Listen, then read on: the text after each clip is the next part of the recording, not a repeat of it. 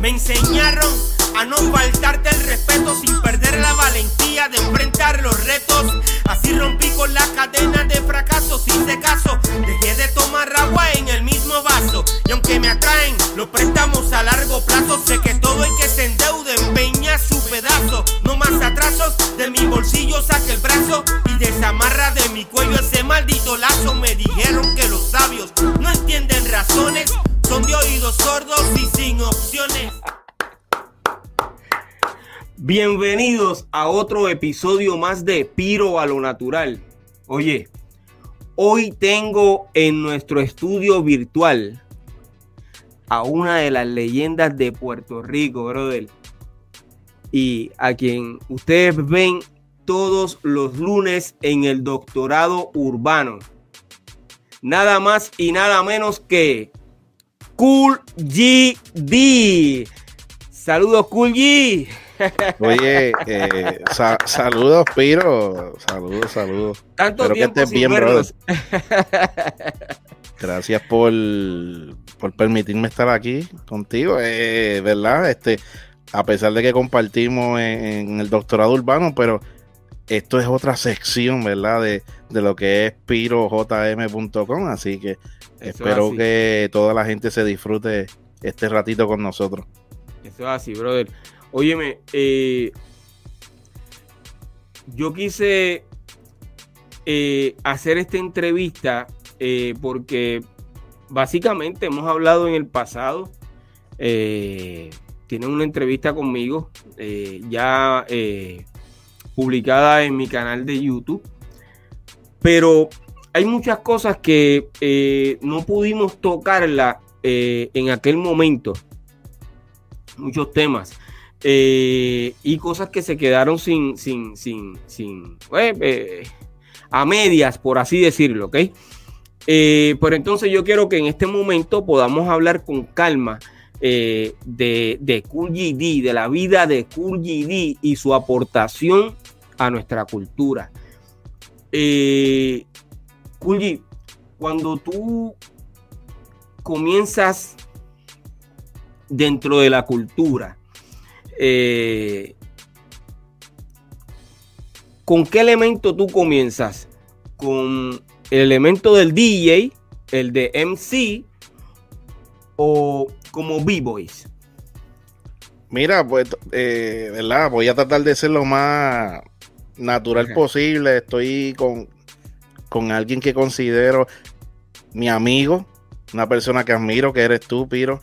Gracias, bro. Este, estamos aquí, quiero ser lo más natural posible y vacilar y, el que me conoce sabe que a mí me gusta reírme, eh, ser un charlatán y, yo quiero que, esto fluya de esa manera, no me quiero tampoco ir muy, muy serietón, vamos a ponerlo así.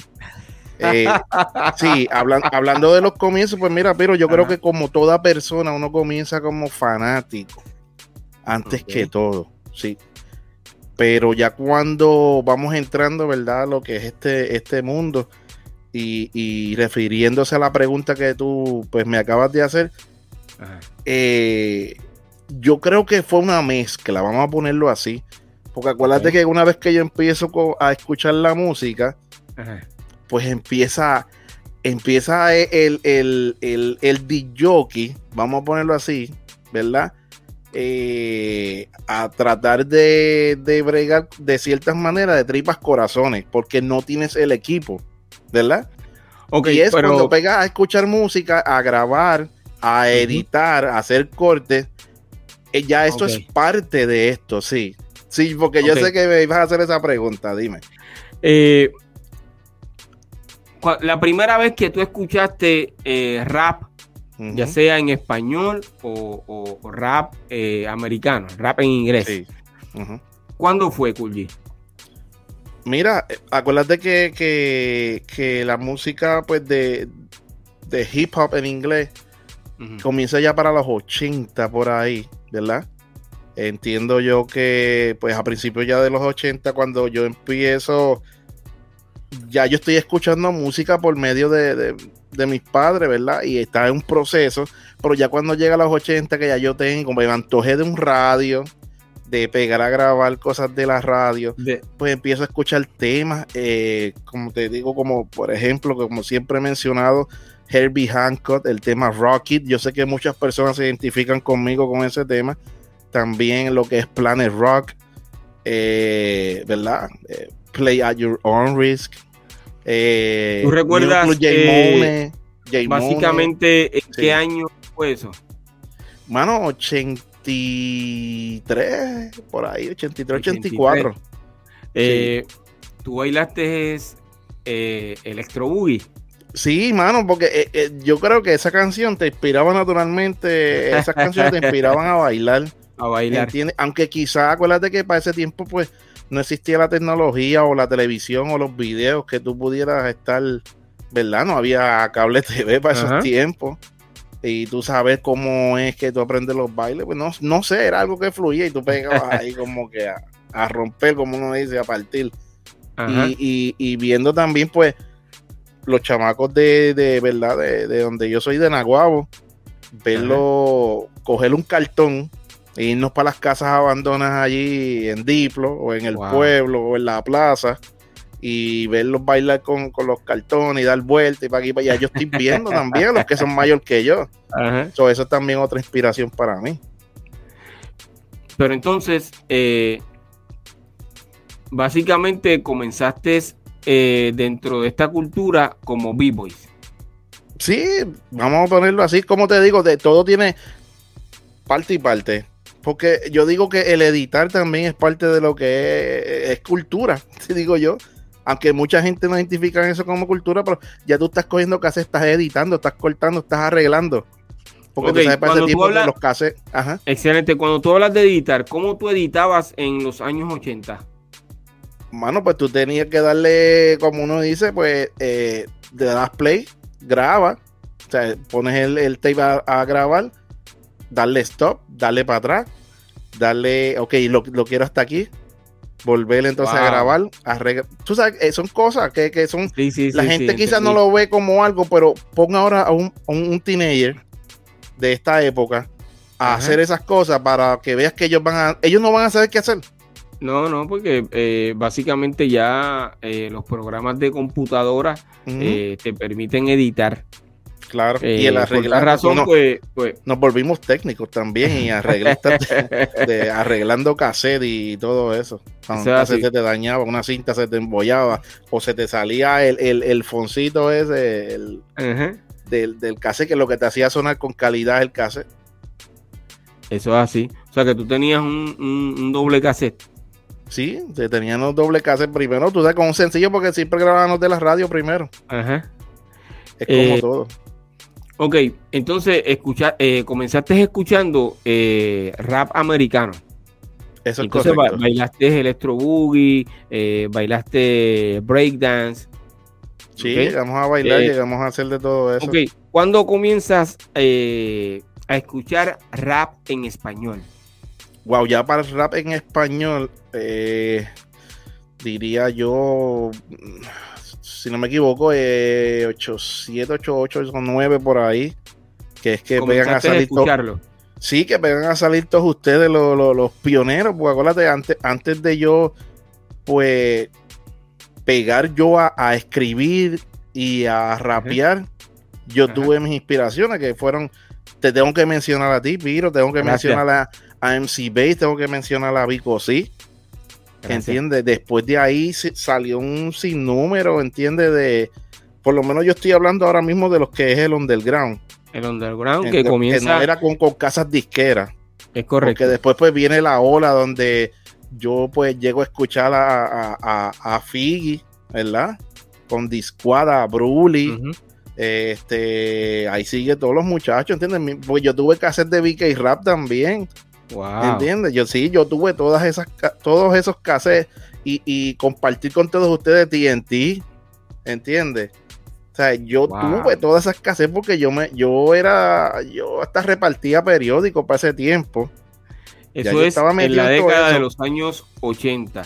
Eso es así. Eh, entonces, entonces, acuérdate que no me, no me- a mí no me daban el dinero, tú sabes, que gracias a Dios, pues tuve unos padres que eran pudientes, pero que no eran eh, ok, yo me antojaba de esto y eso me lo daban. No, yo me tenía que sacrificar y ganármelo. No era tampoco así. so, yo, yo mismo me buscaba la manera de buscarme mis chavitos para yo comprarme los cassettes de ustedes.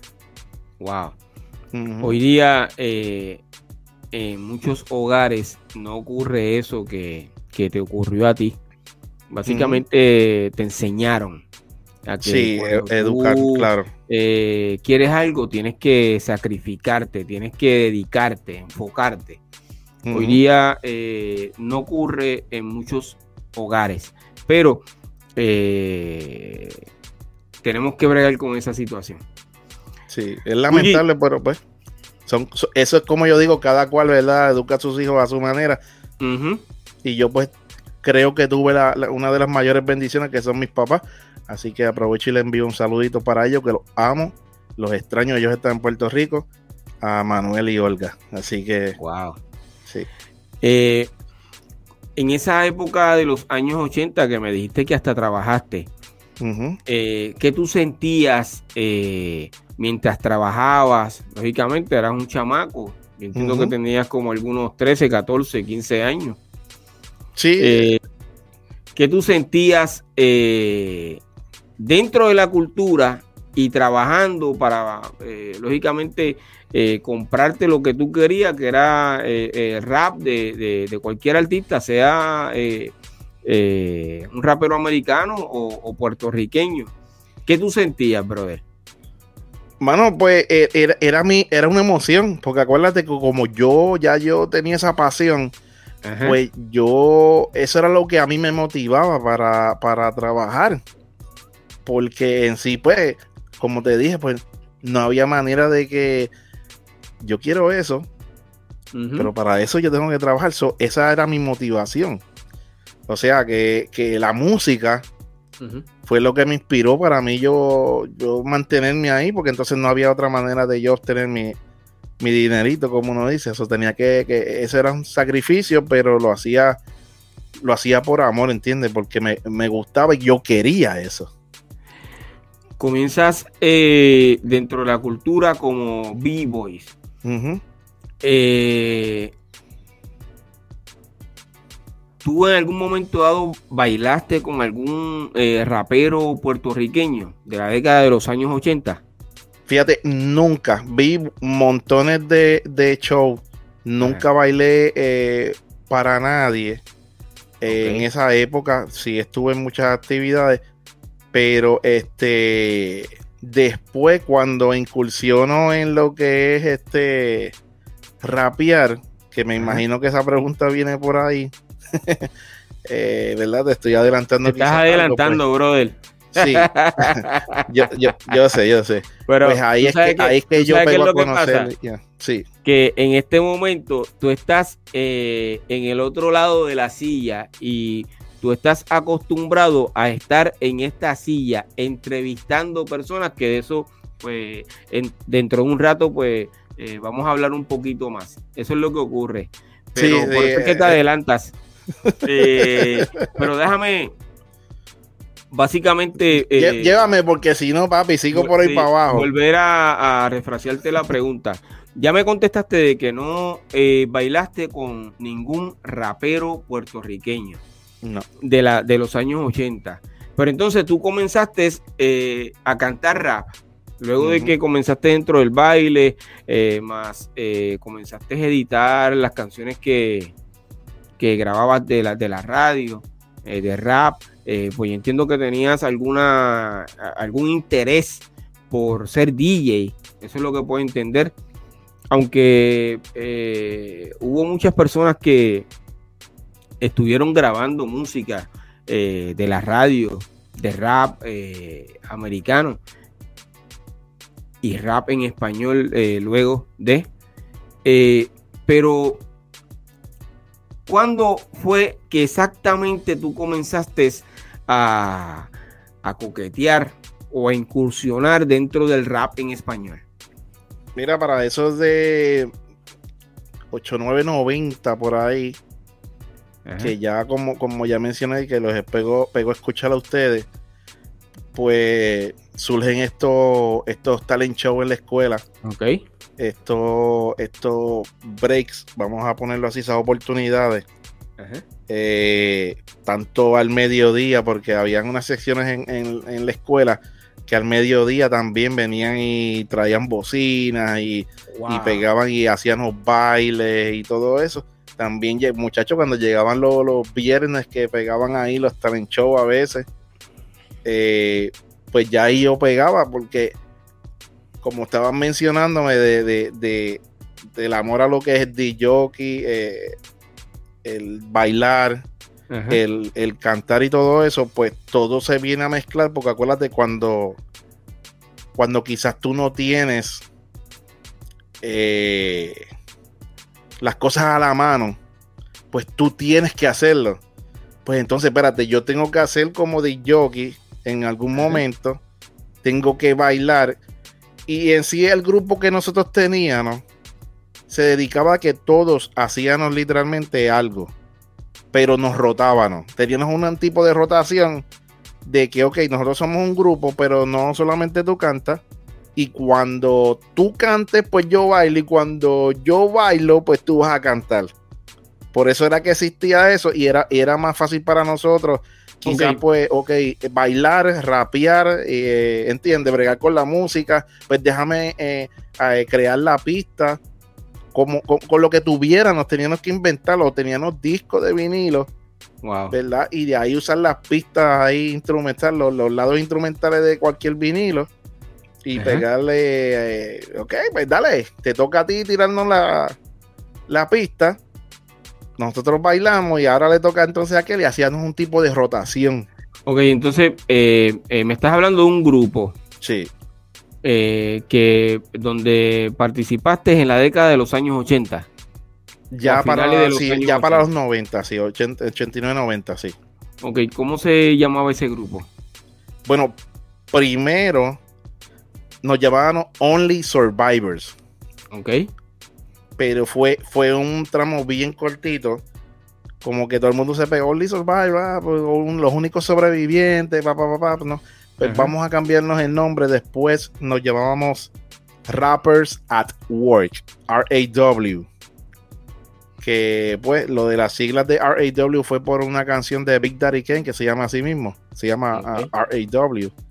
Que me imagino pues los conocedores de hip hop conocen la canción y que saben quién, quién es Big Daddy Kane. Así que este era uno de los cases que teníamos para ese tiempo y era de los que usábamos también mucho para bailar.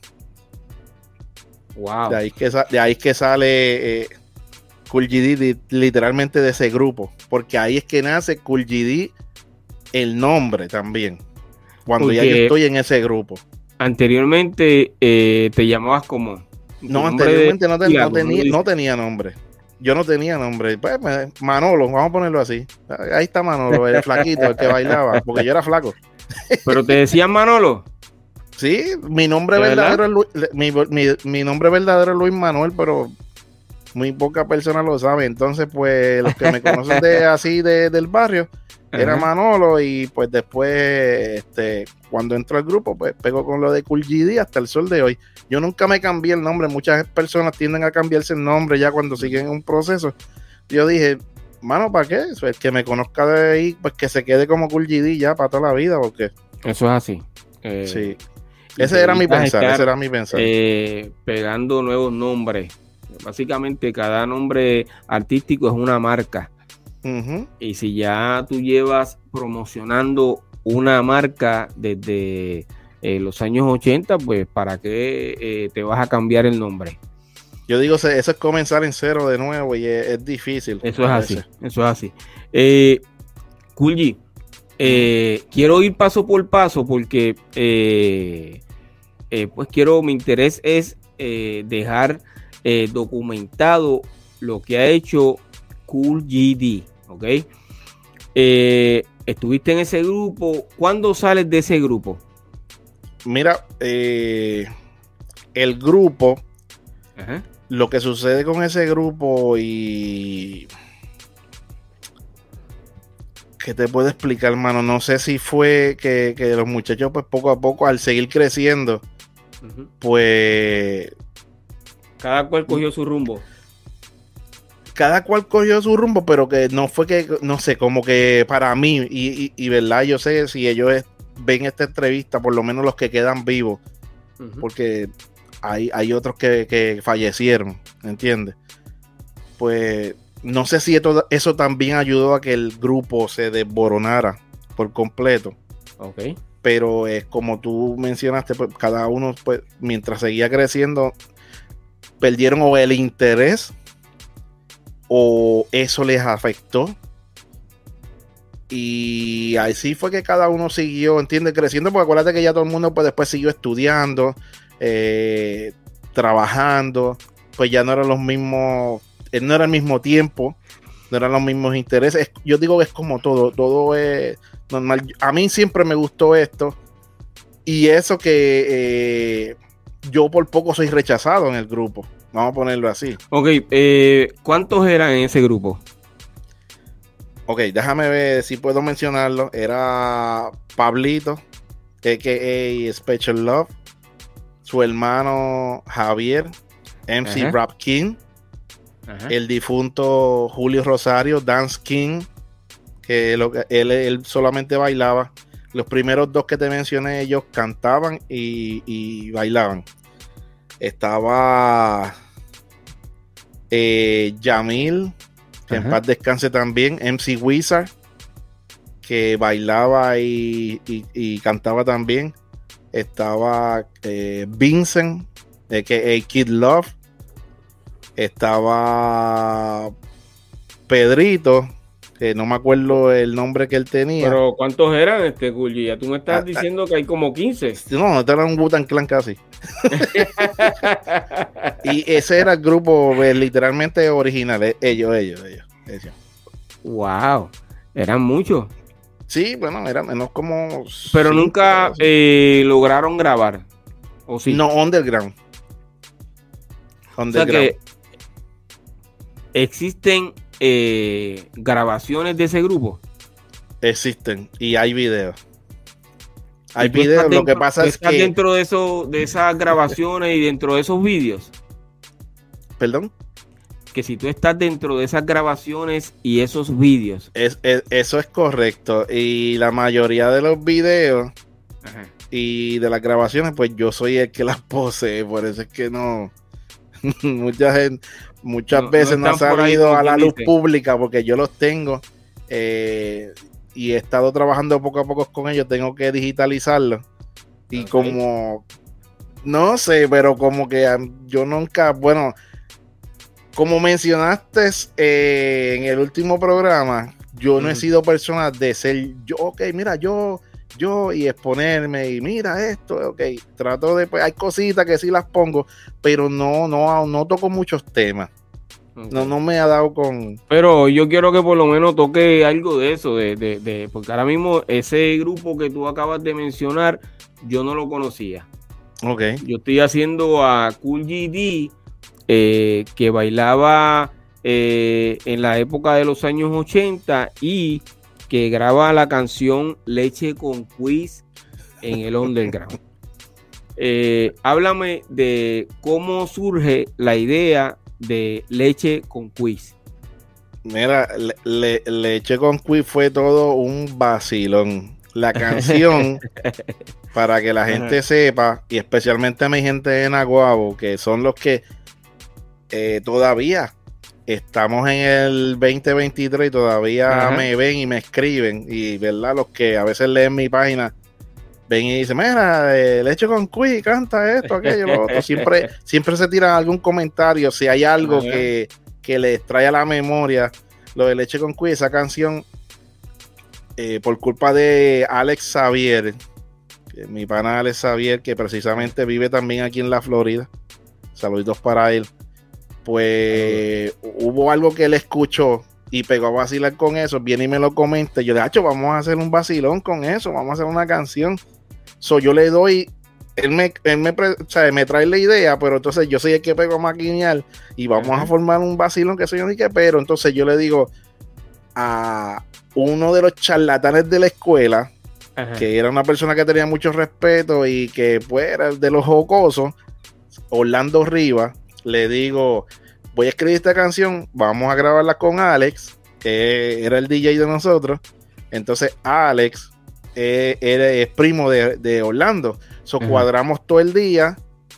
Escribo la canción, el vacilón, porque era como un reggae. De eso así como de Supercat. Para ese tiempo. So, pego a escribir la canción. Vamos al estudio. O sea, a la casa de Ale, porque para ese tiempo no había ni estudio. A casa de Ale, Ale tiene todo el equipo allí montado, coge el micrófono y esperando por Orlando. Y esperando por Orlando. Y Orlando nunca llegó y entonces Cool terminó grabando la canción y la canción, pues, la tocaban hasta en, en los paris por ahí. Entonces, pues, ahí es que nace la leche con Quick. Y ahí es que nace eh, Cool GD dentro de eh, la escena del hip hop. Bueno, eh, quizás públicamente, porque ya yo tenía muchas canciones grabadas. Ya yo llevaba bailando, ya llevaba cantando bastante tiempo antes de la leche con Quick. Que eso es otra cosa. La leche con Quick vino a salir, déjame ver, diría yo, casi cuatro o cinco años después que ya yo estaba dando cantazos. ¿Entiendes? Sí. O sea que eh, wow, hay una trayectoria antes de leche con sí, Sí, sí, sí, es lo que estoy entendiendo. Sí. yo creo que yo recuerdo eh, que en una ocasión, hace muchos años, brother, eh, estuviste hablando conmigo y me dijiste que estuviste bailando mi canción de no al aborto en una clase, una escuela, o un talent show, no me acuerdo bien porque van muchos años, yo creo que...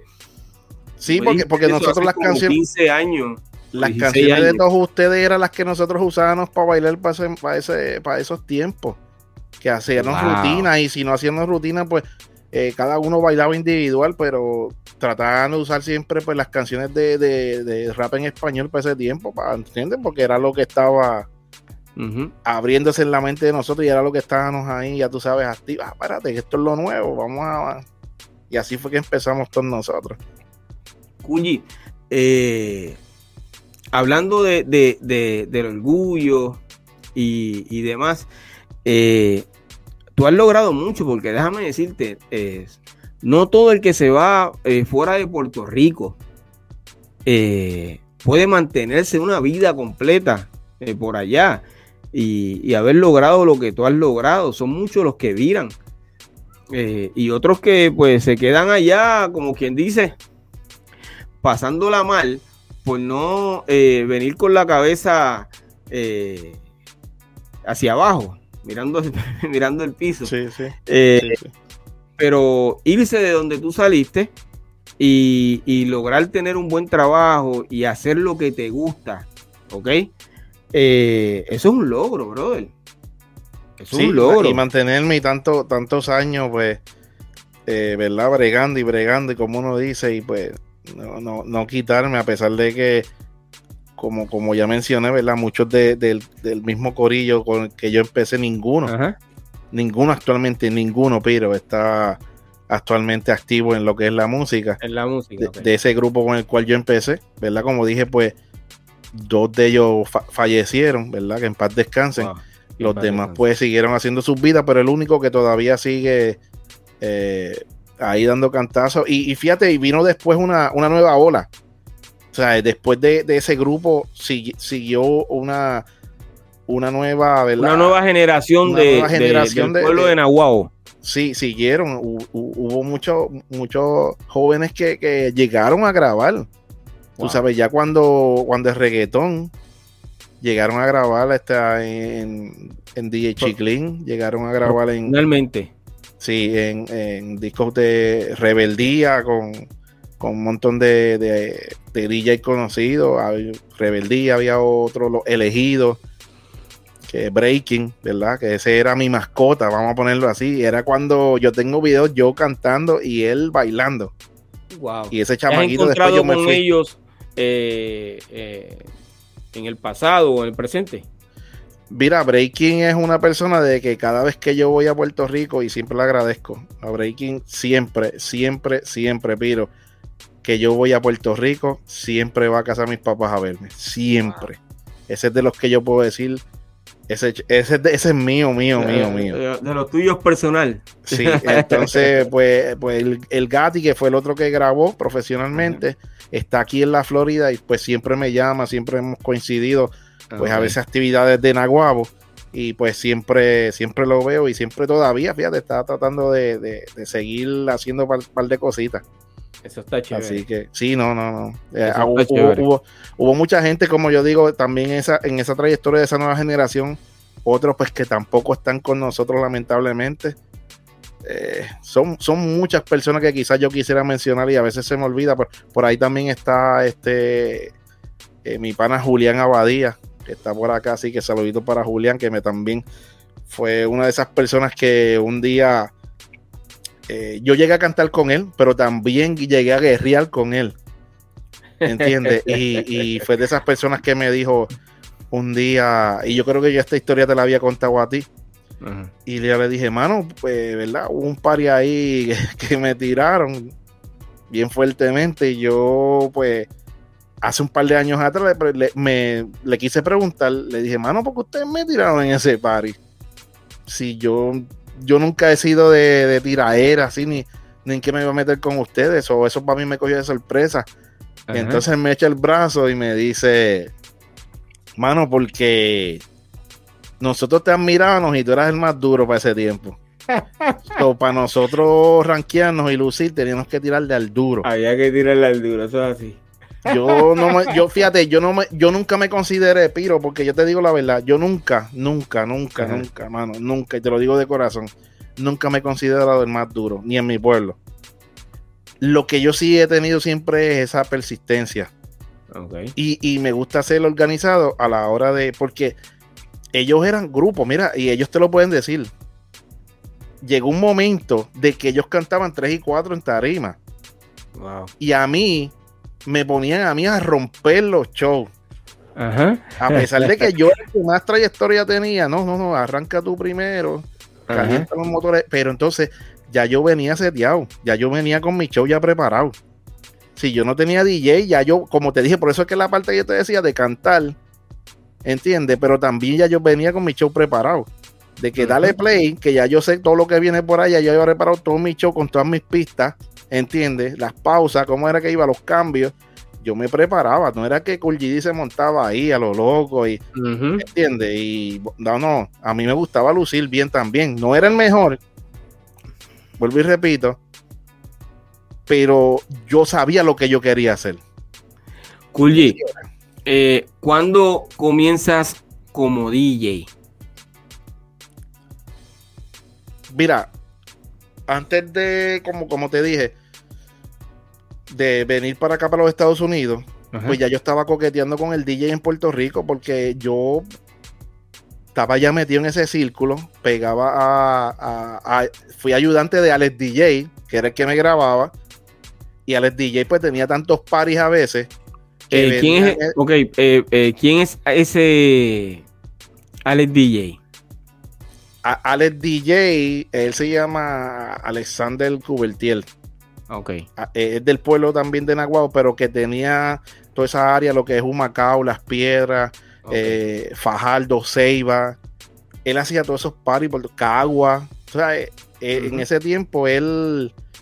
Y, y nosotros siempre decíamos, porque él nos tenía ya todos nosotros, y decía, papi, grábanos, que mira, que allí están saliendo toda esta gente, pega a grabar. Entonces, él era un poco, porque Ale, acuérdate, Ale era un negociante, entonces donde él, donde él estaba viendo el billete era eh, en todas las actividades que él hacía. Pero entonces él veía que esta, esta ola estaba naciendo, pero que él no le vio la visión. ¿Entiendes? Y pues, o sea, lo respetamos. Y, y- y en, y en un momento yo sé que yo he hablado con, yo he hablado con él, eh, eh, ¿verdad? Y todavía hablo con él. Y él me dice, ah, ven, yo hubiese seguido con ustedes, ahora de dónde hubiésemos llegado. Pero son cosas pues normales, porque acuérdate que ustedes también pasaron por lo mismo. Mucha gente no, o sea, esto, esto es un género que mucha gente no creyó al 100%, Ujú. ¿entiendes? Ujú. So, so, de igual manera pasó con, con, con Alex DJ. Pues Alex tenía todas esas, todas esas actividades, entonces, como yo era de los que estaba siempre ahí con él, pues ok, pues mira, te voy a dejar en esta actividad y tú vas a bregar aquí. Se llevaba a otro, ok, me, tú bregas allá. Ale era bien negociante en, en cuestión de, de party, ¿entiendes? Y así es que empieza poco a poco ese, ¿sabes? Tenía que bregar porque ya yo estaba ahí. Yo era el que eh, tiraba todo, todo, todo, el party mientras él estaba en otro, en otro lugar. So, poco a poco seguía aprendiendo. También está otro DJ que ese sí le metía duro al scratch y todo eso, este DJ Ricky. Que también le agradezco un montón. Ese era, chacho, ese era como que de esos DJ este, New Yorkers. Uh -huh. y, y, también ese, ese, me, ese fue el que me primero fue el que me pegó a, a, a, enseñar así un poquito el scratch y qué sé yo. Aunque yo nunca le he metido duro, duro, duro al scratch, fíjate. Lo okay. mío es más mezclar. A mí me gusta mezclar y poner la gente a bailar. eh, ¿En qué momento puedes comprarte tu primer equipo de DJ? ya, ya, ya, ya yo estaba acá, ya yo estaba acá en, en porque yo no lo, yo no lo veía eh, eh, en ese momento, yo estaba enfocado tanto en que yo quería rapear que yo no veía lo de DJ como un negocio para mí. Okay. So, yo no invertí nunca así literalmente en, en platos y todo eso. Ya vine, sí, ya vine a hacerlo acá. Tú sabes, yo sí me montaba en cualquier equipo y, y yo te digo de que cualquiera que tuviese en equipo yo me montaba. Deja un brequecito. Y yo venía, pero por, por vacilar, ¿entiendes? Okay. Porque yo también sabía de que entonces, ahí, mira, hey, que costaban, que tampoco. Entonces uh -huh. yo dije, espérate, tengo que repartir más periódicos aquí y echar más gasolina en unas pompas de gasolina, porque así eran los trabajitos que, que quizás hacía en ese momento. O lavar el carro, vamos allá.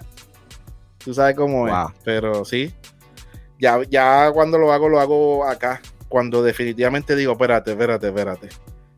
Un día me siento y me voy a adelantar de nuevo con esto, porque ya que me Ajá. preguntaste, pero entonces un día me siento y digo, espérate, ¿qué me deja más? El disjoqueo, o si sigo rapeando, te sigo rapeando, tengo que invertir en mi carrera. Déjame irme para el disjoqueo, que me está dejando chavo. Entonces ahí detienes tu carrera eh, como rapero uh -huh. y comienzas como DJ. Sí, porque eh, ya, ya llega un tiempo de que yo no sé si se identifican mucho, muchos de ustedes quizás se identifiquen, pero para que eh, para los que somos raperos de la mata, uh -huh. eh, yo entiendo de que hay que evolucionar, pero hay una cierta línea de evolución que nosotros no la, no la, no la queremos tocar, vamos a, ver, a decirlo así porque sentimos que nos salimos de, de nuestra línea y, y de, de, lo que es la, la, la, base y fundamento de lo que es el, el verdadero rap, ¿entiendes? El verdadero okay. hip hop. Y yo creo que, que, ahí cuando llega ese punto en mi vida que yo digo, espérate, ya yo no quiero hacer más nada esto porque ya poco a poco se están cerrando como que las puertas, ¿verdad? Y yo no sé si muchos de, de, ustedes quizás también vieron esas puertas cerrarse y que nosotros somos los únicos, ¿verdad? Un pequeño grupo que seguimos manteniendo la viva. Pues ahí es que tú dices, espérate, déjame hacer otras cosas para poder seguir viviendo. Pero uno, uno nunca deja de ser rapero. Uh -huh. Uno nunca deja de ser rapero. Y yo bueno, me di cuenta, eh, yo me di cuenta en muchos paris, disculpa, ¿verdad? Pero en uh -huh. muchos paris cuando ya pega también el underground y todo eso que yo no me quería salir de la línea de rap, de que yo seguía pidiendo pistas de rap cuando ya todo el mundo estaba, no, ponme de embobo que yo, no, ponme y ya, ya no había, yo no había muchas opciones, pues ponme Mona Lisa porque yo quiero rapear, yo no quiero cantar este reggaetón. So, era cómico, pero es así. Wow. Eh, detienes tu carrera como rapero, comienzas como DJ, pero lógicamente continuaste grabando, porque eh, yo te he visto que, sí, que, sí, que, sí. que, que, apareces en carátulas de discos de, de varios artistas. Eh, ¿Cuándo comienzas en tu primera emisora como locutor o trabajando dentro de, de esa primera emisora a la cual perteneciste? Bueno, ya cuando en el 2001 decido irme de, de, Puerto Rico, que me mudo para el estado de Connecticut, allá eh, eh, pegó, a, pegó a, cantar en par de en muchos festivales. En muchos festivales hispanos, latinos, especialmente los, festivales puertorriqueños en el área de Connecticut. Connecticut es un estado súper grande. Y allá, pues, donde quieran, cada pueblo, pues siempre estaban haciendo algún, algún festival latino o puertorriqueño.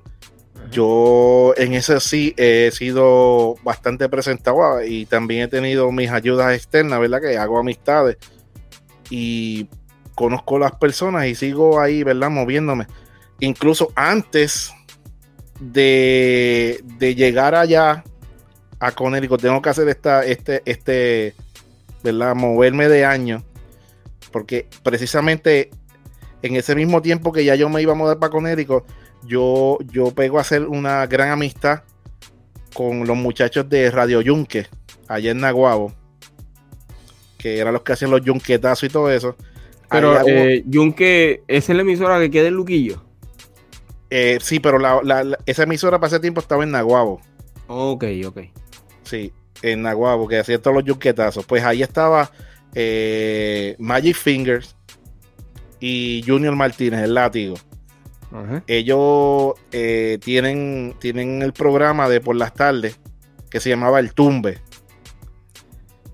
Yo pego a llevarle los jingles de para el tumbe y ellos lo ponían, tú sabes, y, ya, y entonces yo decía, estoy sonando la radio.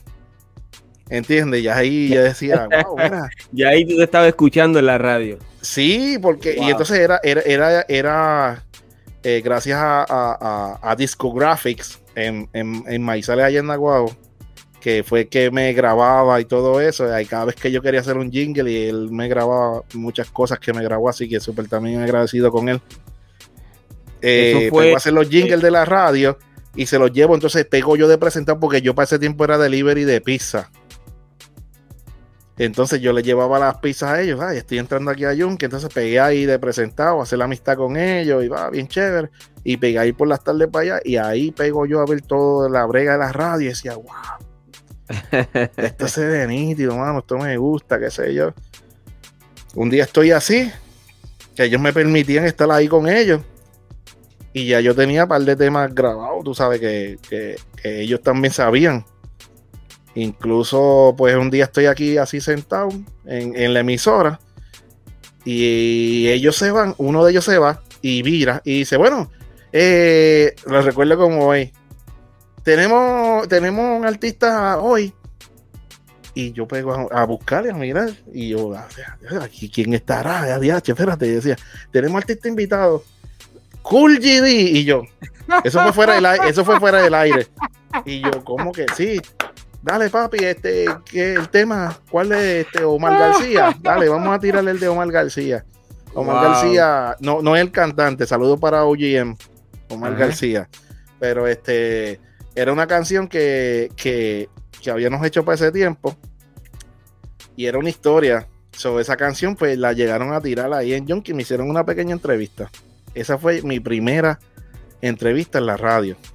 Ok, y eso fue en el año 2000. Eh, más o menos, sí. Sí, más o menos.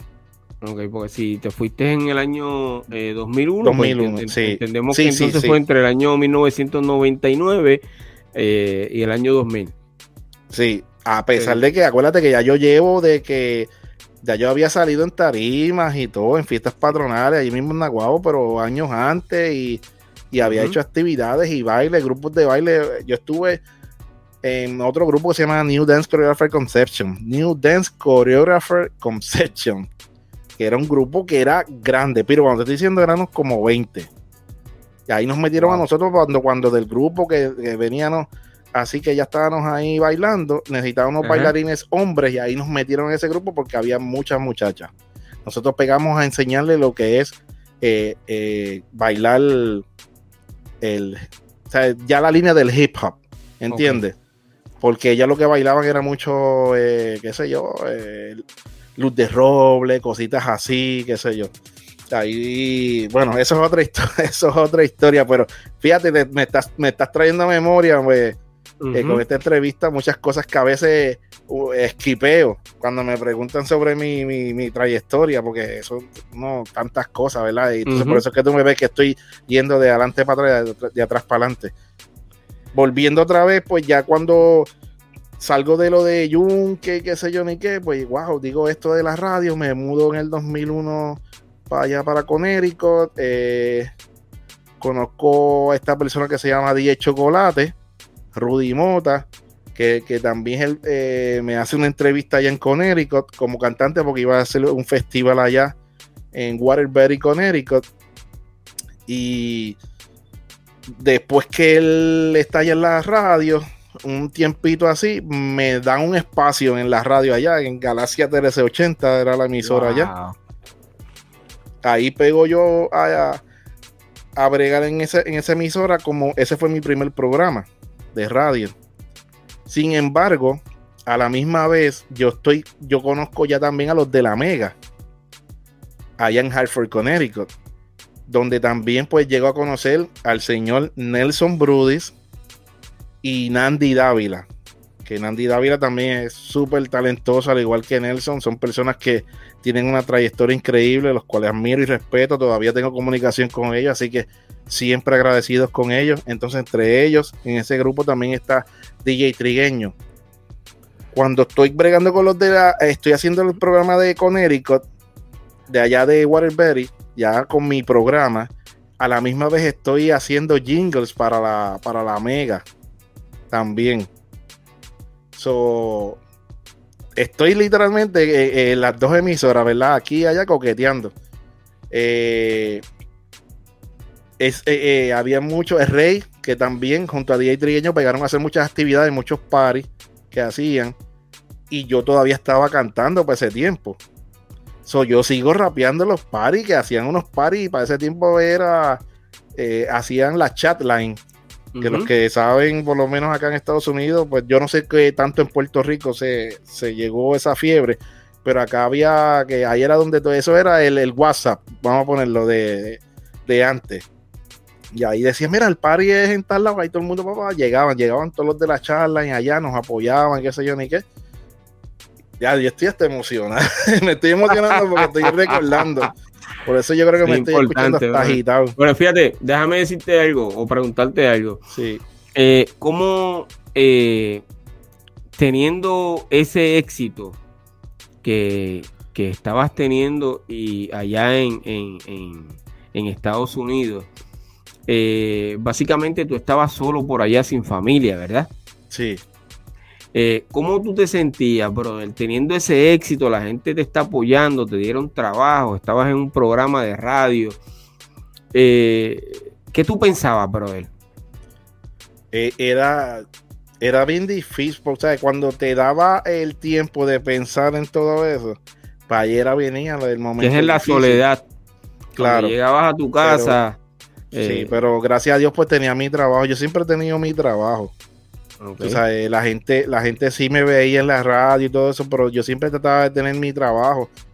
Pues porque yo siempre tenía una mentalidad de que, espérate, eh, esto es algo de que es así.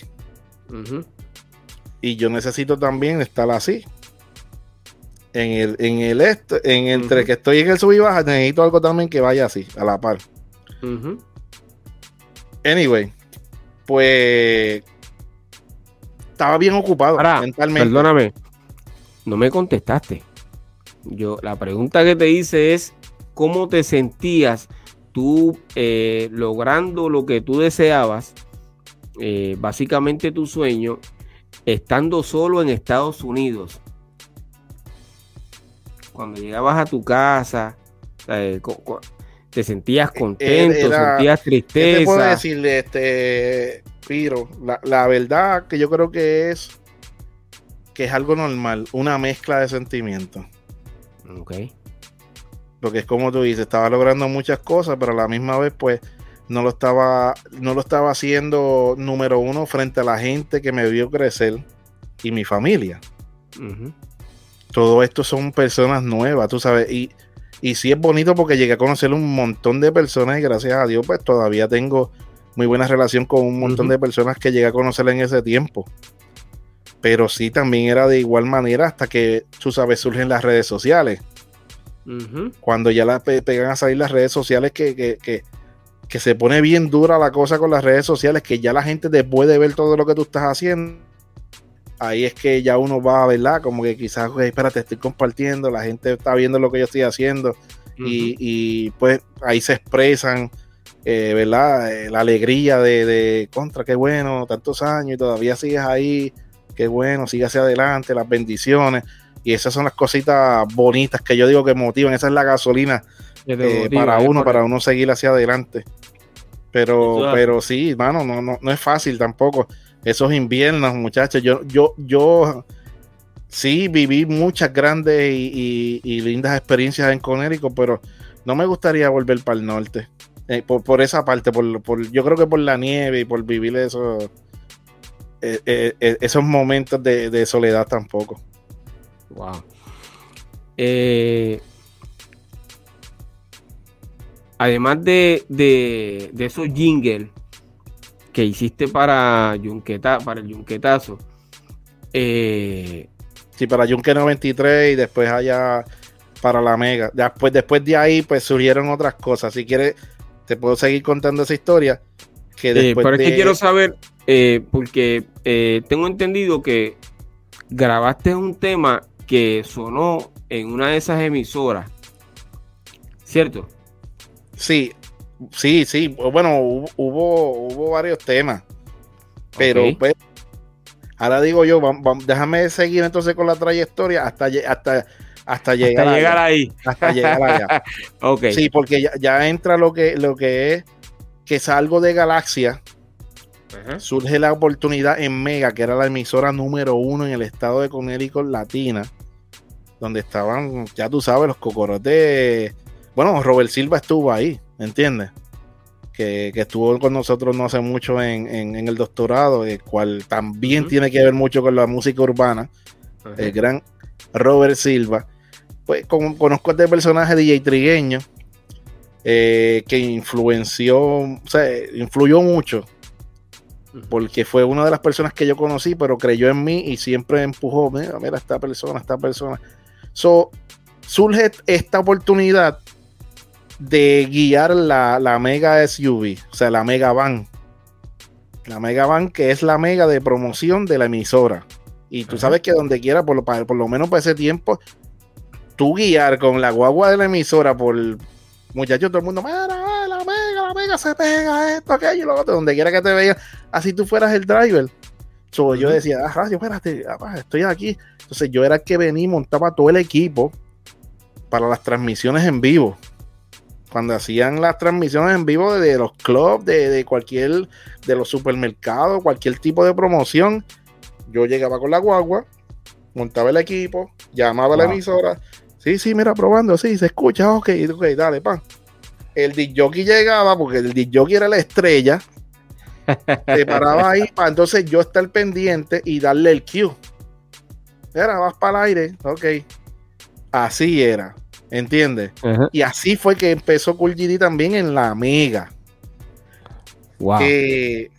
cuando ya pasa todo esto, fíjate, y, antes, a, ese mismo tiempo, me dan el board para yo hacer controles de los programas. Yo no hablaba, yo hacía el board para que tú veas que lo que es todo, todo tiene un proceso, no es de que eh, yo llegué y aquí, ya tú sabes, el locutor, el super locutor, no. Pasa, pasa eh, lo, de, lo del board, pego a hacer el control de los programas y qué sé yo. Y se abre un turno. Un viernes por la noche, un turnito viernes por la noche. Y ahí es que sale este, el programa. Eh, Algarete se llamaba el programa. Wow. Entonces ahí cuando ya yo estoy en Algarete, ahí es que le pego dar duro a lo que es el reggaetón. Y ahí pego a hacer entrevistas, pues, los paris, pues entonces a mí me enviaban para allá a hacer las entrevistas. Cualquier reggaetonero que llegaba me llamaban a mí para yo hacer las entrevistas. Y así que sí eh, surge todo. Me desarrollo como, como locutor de radio Y así se siguieron abriendo las puertas. Después me dieron las transmisiones en vivo. Después yo las hacía. ¿Entiendes? Eh, y llegué a hacer después producción, editar anuncios. O sea, todo fue. Y yo, porque yo soy también presentado, yo quería seguir aprendiendo. O sea, aprendí de lo mismo de las transmisiones en vivo, de, del board, de producción, que eso también se le llama el, el tráfico. Eh, y, así fue, fue evolucionando Cool GD en lo que es la mega allá en Connecticut. Ok, pero entonces, ¿cuándo comienza Cool G a, escucharse en la radio de, de, Estados Unidos, en Connecticut? Ya en el 2002, 2002, 2003 por ahí. No, no, yo no tardé mucho, eh, después que yo llegué allá, no, no tardé mucho. Como te dije, empecé en Galaxy y después terminé en Mega, donde estuve trabajando muchos años. Donde hubo también muchas entrevistas, que tengo por ahí también entrevistas. Eh, lo mismo en Telemundo, que en NBC, que nos hicieron entrevistas, eh, todo latino. Y están por ahí, están por ahí, que tampoco la Yo las he visto. Subido, eh, he, subido cantitos, pero no las he subido bien la entrevista completa, porque como te digo, a veces, no sé, yo, yo soy yo. pero eh, lo bueno es que eh, eres tímido, pero sabes venderte, que es lo importante. Y, y esa es parte de tu, de tu éxito, de haber logrado eh, tus metas. tu pasión por la radio comienza en Puerto Rico. como bien mencionaste, en el año 1999 eh, y 2000 antes de irte eh, a Estados Unidos. Sí, 2000 más o menos por ahí, 2000, no, 99, 2000, sí. Pero entonces, eh, quiero que me hables de cuando comienzas a sonar uno de tus temas, ¿cómo fue? O sea, ¿Cuál tema fue? ¿Cómo, o sea, ¿cómo, ¿Cómo se dio eso? Mira, nosotros pegamos conozco varias personas allá, ¿verdad? Que, que, también estaban metidos en la música. Y pues pego yo a grabar, yo mismo me grababa. Llegó a un, momento que, que ya yo tenía, tú sabes, como un mini estudio en la casa, nosotros hacíamos las pistas y, conocí personas súper allá como Iceberg, eh, el mismo Choricí, que tuve la oportunidad de, cantar y grabar con ellos. Eh, hubo una vez ¿Te acuerdas cuando eh, Don Omar había tirado el, el, Le habían. Yo creo que pirateado el, disco duro o algo, eso, esos revoluces que ya tú sabes que pega la, piratería. Y salió el tema de Aunque la noche está buena con pistoleo. No sé si te acuerdas de esa canción. Pues esa, canción, la, la, que piratearon, tenía un espacio al final eh, que era instrumental porque era, era piratear, no era la canción original y no estaba completa. esa, canción está por, está por ahí, que yo la tengo, eh, que yo terminé la canción literalmente. Donde se quedó Don, la continué. Como ya yo estaba en Mega, pues entonces yo la, la terminé, se la presento a, a, ellos allá y ellos la ponen en programación. O sea, eh, eh, trigueño, siempre haciendo de las de él, porque acuérdate que como él estaba haciendo los paris, yo pegué todavía a cantarle esa canción allá. Y, en muchos sitios que yo salí cantando la canción, pero eran mis partes, no era de tampoco yo cantaba las partes de Don, ¿entiendes? Ok. Y eso eh, lo comenzaron a sonar en la radio, brother. Sí, bueno, lo pegaron a, comenzar a, sonar en la radio. ¿Y se pegó? Sí, eh, llegué a ir a sitios que me cantaban la canción. Acuérdate que pues al sonar en Mega, pues la gente pues lo escuchaba. Porque básicamente eso fue un remix de esa canción. Eso fue un remix, sí. Wow, o sea que eh, yo te pregunto, Don Omar se enteró eh, de ese remix? Nunca, nunca que yo sepa. Nunca, nunca que yo sepa. Yo llegué a, yo llegué a ver a Don.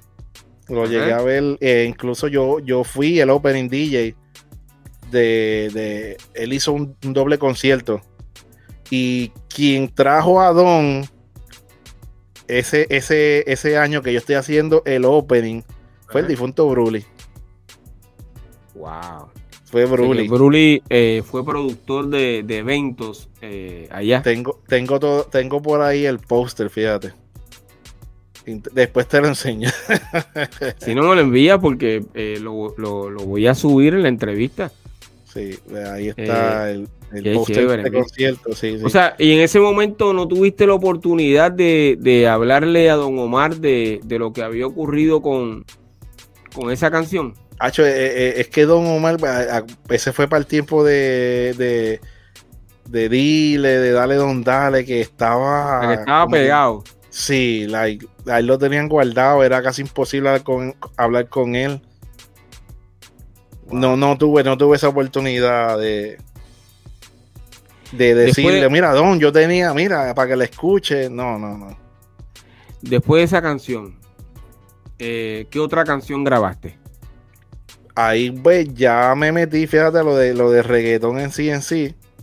Y grabé otra canción que se llamaba Paladisco junto a Choricí, que fue otra canción que la, la, pusimos a sonar en, Mega. Y fue otra canción que también me sorprendió mucho porque llegué a ir, sí, llegué a ir a sitio y cantar la canción y la gente corear la canción. ¡Wow! ¿Cómo se siente eso, bro? No, era otra cosa porque no es, lo, mismo tú cantar y aunque la gente esté así, mira. porque le gusta a que la gente esté. ¿Entiendes? Porque así era que decía una de las partes de la canción. Ajá. Y sí, o sea, e, incluso yo, yo, yo recuerdo todavía de que cuando yo pego a cantar en mi parte y yo oigo eh, la gente ahí y yo hice como que. esta gente tan, se sabe la canción, en serio. wow, sí, no, fue, fue, fue, fue, fue un vacilón, fue un vacilón. De verdad que yo me viví. Ahí grabamos muchas cosas. En, en, Mega. Nos metíamos allí por la noche a grabar y, y, salieron muchos, muchos temas. Wow. Incluso de los temas que salieron en, en la Angata Sanduguera salieron de ahí. ¿Sí? salieron de ahí, sí. Wow. Cuando, eh, bueno, no te voy a preguntar cuándo dejas de grabar porque hace unos años atrás eh, grabaste en un tema que, que produjo eh, el difunto colega Jimmy. Jimmy el rey de los rapeos. Que eso básicamente van algunos tres años, ¿verdad? Básicamente. Sí, eh, tus padres del gran Jimmy, tus padres. Sí, no, pero la canción eh, que ustedes grabaron, yo creo que. Sí, sí, no, pero yo, yo, pegué a cantar lo de Jimmy porque para que la gente sepa de qué Jimmy estamos hablando, porque a veces mencionan el nombre y no lo asimilan con quién era, pero Jimmy era el que cantaba tus padres y. En paz descanse, brother. Amén. Eh, ¿Qué te puedo decir, mano? Fue una experiencia. Fue, fue brutal. Fue brutal porque para, para ese tiempo, lo único que. Jimmy, Jimmy no era fácil. Y todo el que lo conocía, todo el que lo conocía, sabía que Jimmy no era fácil. Era bien imperativo, diría yo. Pero yo, yo, yo entendía también que era también eh, eh, la enfermedad que él tenía. Tú sabes, Jimmy tiene una enfermedad que pues, fue la, enfermedad que lo consumió. y, la música era, yo creo que lo que lo, que lo mantenía él era su medicina en ese tiempo.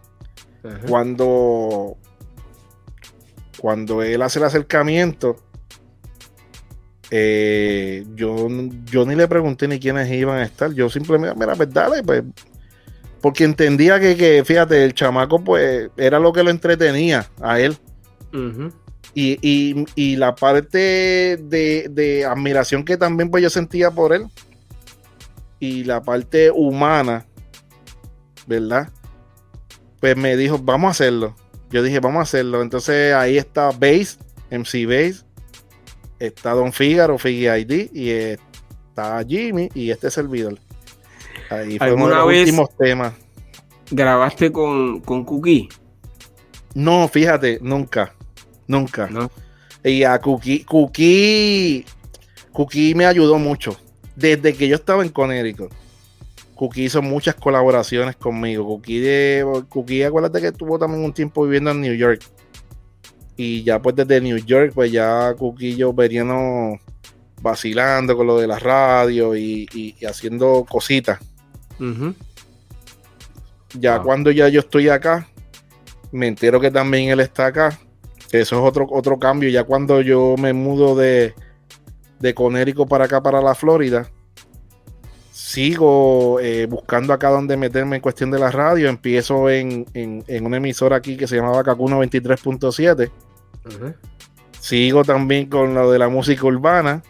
La, estación no era urbana, pero donde se mete Cool GD, pues trata siempre de meter lo urbano. Pues ahí pues surge el programa, me dan un programa. Eh, lo cómico, tú sabes que es lo más cómico de cuando yo llego a Kaku. Que a mí me, me quieren contratar para yo hacer miseo como DJ. Y ya.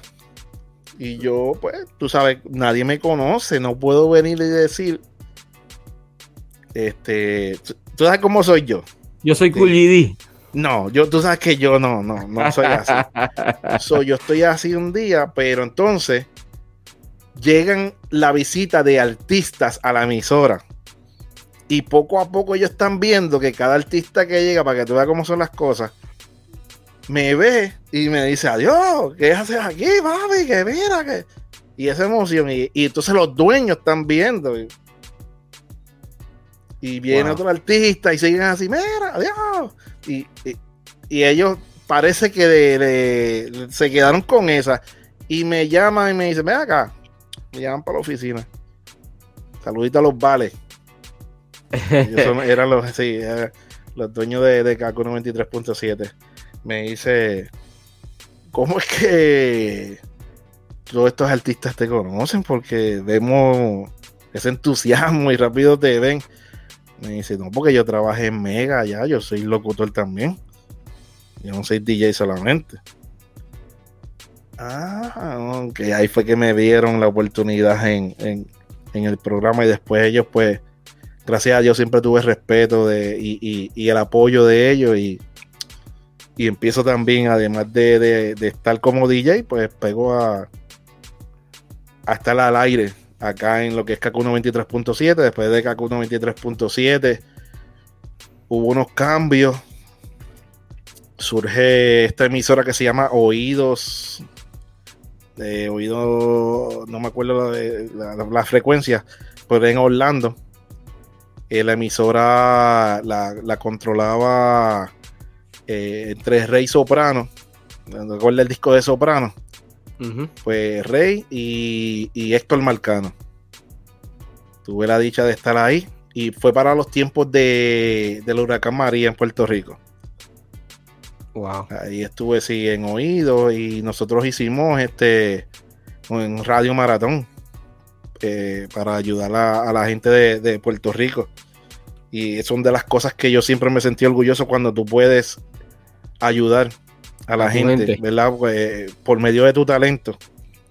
Y tuve esa oportunidad y, esa dicha, aunque fue un momento, ¿verdad? De, mucho sufrimiento para nuestra isla en Puerto Rico, pero del yo poder ser parte de la ayuda, pues siempre me, sentí satisfecho y orgulloso de, poder haber estado ahí, darle la mano de, de la manera que podía en ese momento.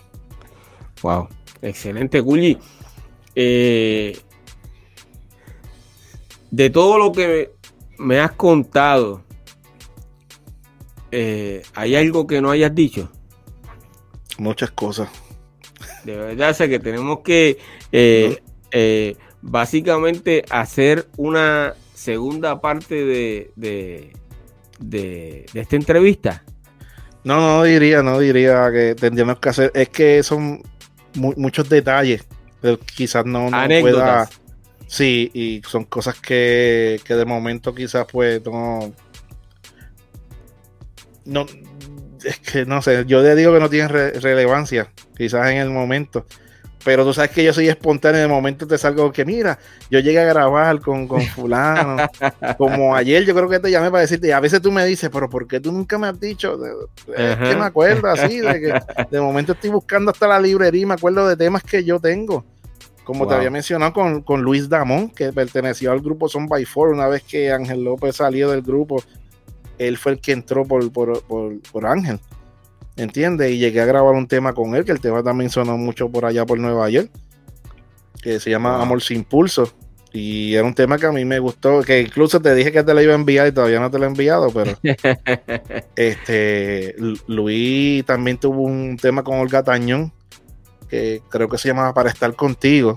Es una salsita muy sabrosa también. Mm. Y Luis, Luis Damón es un tipo súper talentoso, entonces estuve bajo la producción de una persona que, que produjo eh, discos de oro y de platino para Mary J. Blige y para muchas personas del hip hop también. Wow. Sí, man. Y fue, fue otra experiencia dura. Tú sabes, yo, yo creo que yo he tenido la bendición de que, de que he estado siempre metido en el género de una o, X manera. Y yo simplemente me gozo, los, me gozo los momentos porque de eso se trata. eso es así. Así que, y, una de las cosas más importantes ahora que de verdad que, tengo, pues, que ya aunque lo, lo, mencionaste al principio de la entrevista, estar en el doctorado urbano junto a todos ustedes, eso para mí es... Yo vengo todos los, lunes súper motivado.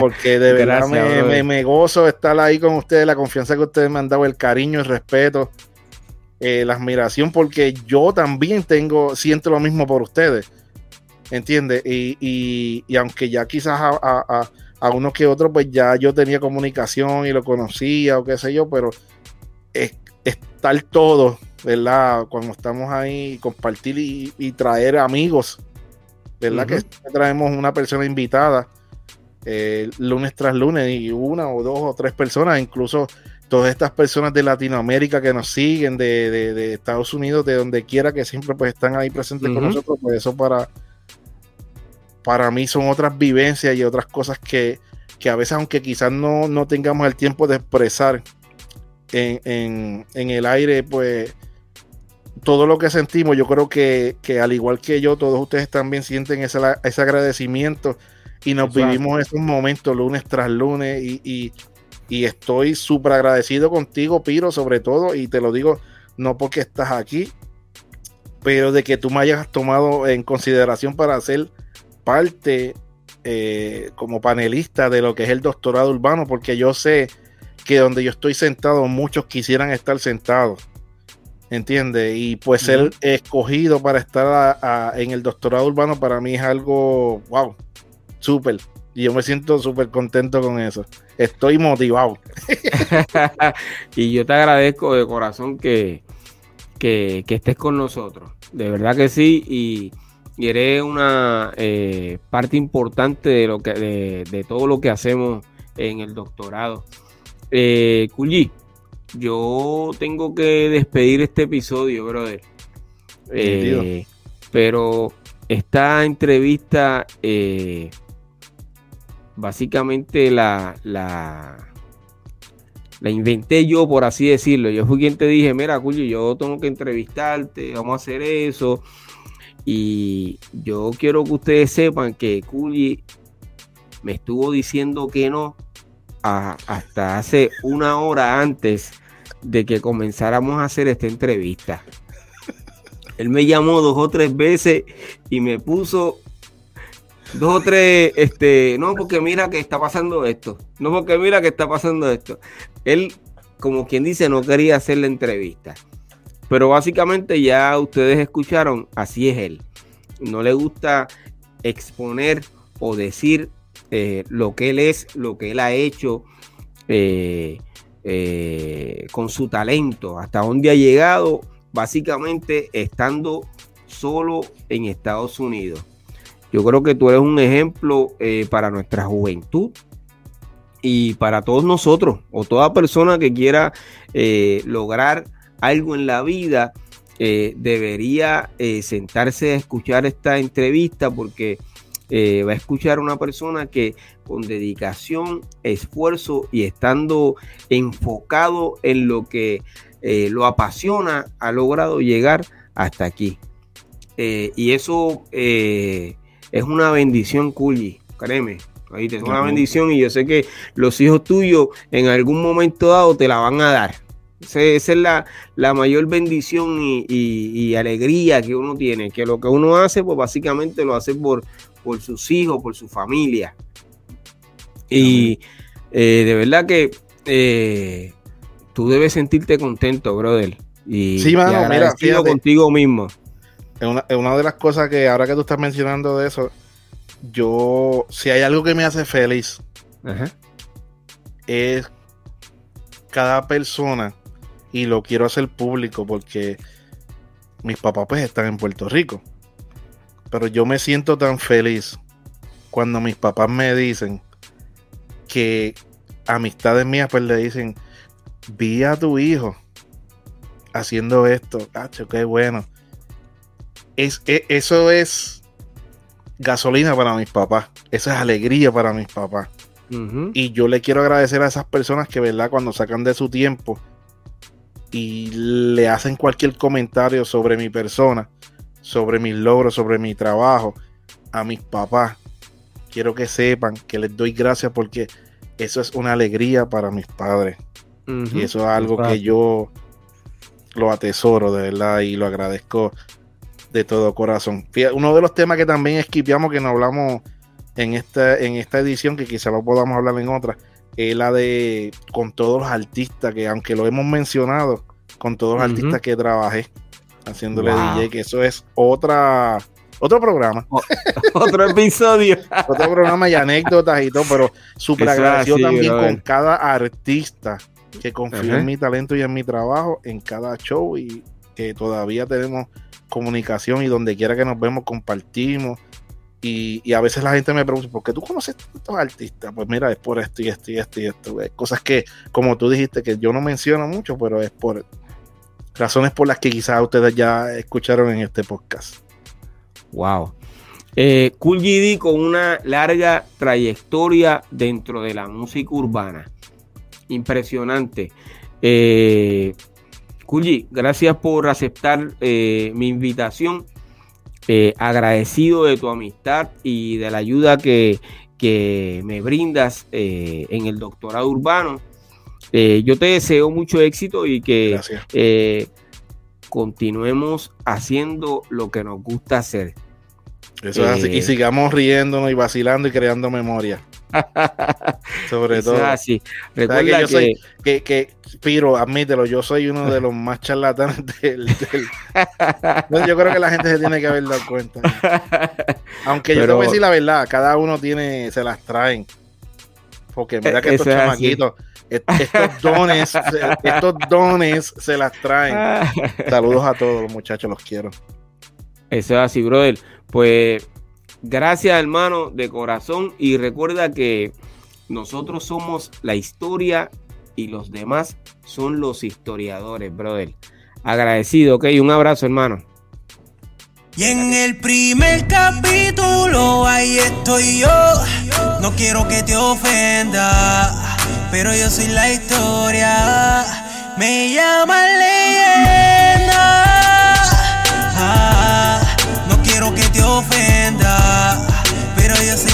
Historia.